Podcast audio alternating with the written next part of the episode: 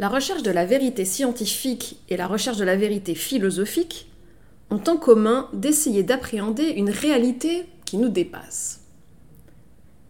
Plus nous avançons dans nos découvertes scientifiques sur le fonctionnement de l'univers, plus le commun des mortels a des difficultés à saisir les concepts éclairés par la science. Le simple concept d'infini, même s'il est théoriquement compris, est-il dans les faits totalement concevable par les humains? Imaginez que l'univers est infini, qu'il y a peut-être une infinité d'univers. C'est vertigineux et pas vraiment visualisable pour nous humains. Que dire du fait que l'espace et le temps sont les deux faces d'une même pièce? Notre langage, qui reflète la structure de notre cerveau, a conceptualisé ces idées, déjà très abstraites, puis les a ramenées à l'échelle humaine par des unités de mesure, le kilomètre, l'heure. Quand on réalise qu'une étoile que nous sommes en train de regarder peut être déjà morte depuis des millions d'années-lumière en raison du temps que la lumière met à nous parvenir avec la distance qui nous sépare, c'est perturbant. Nombreux sont ceux qui pensent que l'univers est soumis à un plan, à des lois morales et physiques que l'homme supérieur doit s'efforcer de découvrir. Les lois physiques qui régissent notre univers n'ont jusqu'à aujourd'hui que très partiellement été découvertes. Nous avons encore tant à apprendre. Les scientifiques semblent avancer dans leur quête avec l'idée que, un jour, la lumière aura été pleinement faite sur les mystères de l'univers. Qu'un jour, nous comprendrons tout. Je me demande si ce n'est pas utopique, si ce n'est pas notre arrogance qui nous le fait penser. Pour l'instant, en tout cas, nous sommes loin, très très loin d'y être arrivé. Nous tournons autour de la vérité. Et au fur et à mesure de nos découvertes, nous nous en rapprochons. Nous serrons plus près l'étau autour d'elle. Dans notre recherche de la vérité philosophique, la quête est quant à elle perdue d'avance. Quand bien même nous la saisirions, nous serions bien incapables de le savoir. D'autant que notre condition humaine nous contraint dans nos progrès. En effet, nos capacités cognitives sont limitées. Notre langage structure notre pensée et n'est pas capable de pleinement la restituer.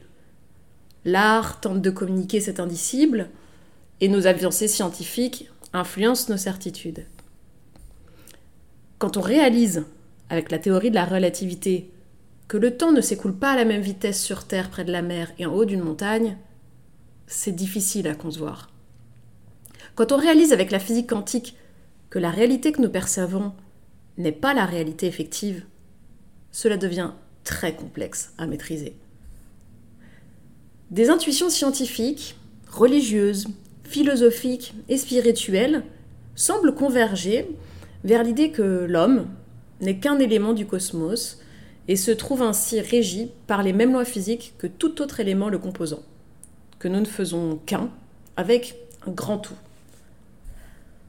au travers des mathématiques, langage symbolique par excellence, puisque déconnecté du réel, sans signifier auquel il se référerait, les scientifiques attestent par leurs calculs que tout dans l'univers est régi par les mêmes lois. Tout comme les galaxies entre elles, les humains sommes soumis à des forces d'attraction vis-à-vis de notre planète. Cette connexion avec un grand tout, les religions tentent de l'expliquer métaphoriquement, par des paraboles, en personnifiant des concepts pour leur donner une échelle humaine et compréhensible. Les prendre au pied de la lettre est, selon moi, une aberration. Les religions sont, à mon sens, des philosophies érigées en dogmes. Freud disait que c'était la vitamine du faible. Je crois que la recherche de la vérité, d'un point de vue philosophique, se doit d'admettre dès le départ qu'elle ne pourra pas aboutir. Et donc que ça n'aurait aucun sens de la dogmatiser. En cela, elle serait plus humble que les religions. Chaque philosophie a cherché à construire un système cohérent. Libre à chacun d'en préférer un avec lequel il se sent plus à l'aise pour appréhender sa vie et ses limites humaines. Les humains se doivent malgré tout de continuer à chercher perpétuellement plutôt que de s'arrêter à un système. Nietzsche nous avertissait contre le risque d'érection d'idoles, de construction de dogmes. Tout comme avec les lois physiques, nous tournons autour de la vérité d'un point de vue philosophique. L'impossibilité de notre langage à exprimer pleinement la pensée nous contraint à tourner infiniment autour de la vérité, de la serrer de plus en plus près peut-être, mais sans jamais la saisir. Lacan parle de mi-dire. La vérité agit sur nous comme une force d'attraction à laquelle nous serions soumis. En cela, la vérité répond peut-être, elle aussi, aux lois qui régissent notre univers. Cette recherche de la vérité, à quoi sert-elle? Comprendre les lois qui régissent l'univers ne signifierait pas d'avoir une réponse à l'interrogation métaphysique, que j'estime la plus importante, quel est le sens de la vie? Je suis portée à croire que notre objectif est de déterminer nous-mêmes quel sens nous souhaitons donner à nos vies dans un contexte qu'il faut accepter de ne comprendre que partiellement. Dans notre recherche, nous tournons autour d'un trou. Tout comme les éléments de notre cosmos tournent autour de trous noirs dont la masse attire inexorablement tous les corps célestes aux alentours. Certains systèmes philosophiques étant tout à fait contradictoires entre eux, nous avons chacun à faire des choix personnels. Je m'interroge sur la manière dont nous pouvons trouver une base suffisamment commune à tous pour accepter qu'un système prédomine dans nos choix collectifs. En même temps, je ne suis pas sûre que ce soit un choix consciemment décidé qui régisse nos décisions de société. Nous avons souvent notre histoire judéo-chrétienne en France, quand les États-Unis sont plutôt portés par un courant libéral. Il semblerait que les élites au pouvoir ont toujours imposé au reste de la société leur système philosophique, ou du moins les décisions qu'ils ont prises en en suivant les, préceptes. Je crois qu'il est essentiel pourtant de savoir ce qui guide nos choix. Quand la logique capitaliste domine, la solidarité n'est pas appréhendée de la même manière que dans le cadre d'une logique communautaire, par exemple. Quand on voit que certains systèmes euh, philosophiques sont tout à fait contradictoires entre eux, comme par exemple Platon, qui postule que les idées précèdent le monde sensible, alors que les existentialistes, dont je dirais que je fais plutôt partie, estiment que l'existence précède l'essence, on peut se demander comment juger ce qui est vrai et ce qui ne l'est pas.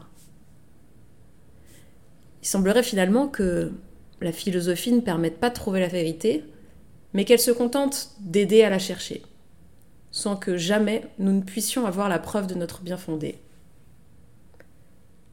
La recherche de la vérité, pour moi, est un perfectionnement sans fin, un cheminement. Il se fait en compagnie des autres, de pairs, suivant la même démarche, mais il faut comprendre que cette recherche ne peut se faire qu'individuellement. Les réponses trouvées seront donc uniques. Les symboles nous aideront à dialoguer entre nous pour cheminer ensemble. Rechercher la vérité, il faut se rappeler que ce n'est pas savoir, cela n'a pas trait à la connaissance, mais au fait d'éprouver. Un des rôles que j'aimerais pouvoir construire avec le temps est de contribuer à éveiller les consciences des citoyens. Il s'agit donc, sans pousser une vérité plutôt qu'une autre, d'aider à questionner les vérités imposées, par les puissants, par la société, par notre famille, sans qu'on s'en rende toujours compte. Peut-être qu'en se penchant sur des sujets concrets, il serait plus facile de réaliser aux citoyens quelles sont les valeurs qui comptent pour eux. L'intelligence artificielle nous pousse à nous interroger sur ce qu'est la spécificité de l'être humain. Jusque-là, ces réflexions étaient cantonnées entre les mains de scientifiques, de religieux ou de philosophes. Et désormais, les citoyens sont poussés à se poser ces mêmes questions. L'émergence de l'intelligence artificielle fait surgir des interrogations qu'on se sent ou non l'âme d'un philosophe pour tenter d'y répondre. Par exemple, la voiture autonome nous impose de nous poser des questions existentielles. En cas d'un accident où il n'y aurait d'autre choix possible que deux scénarios, le premier étant d'écraser un groupe d'adultes et le deuxième d'écraser un enfant, que choisir? La machine doit être programmée pour réagir à ce type de cas. Elle nous pousse donc à nous positionner alors que l'erreur humaine n'a pas à justifier ce type de décision prise sur l'instant.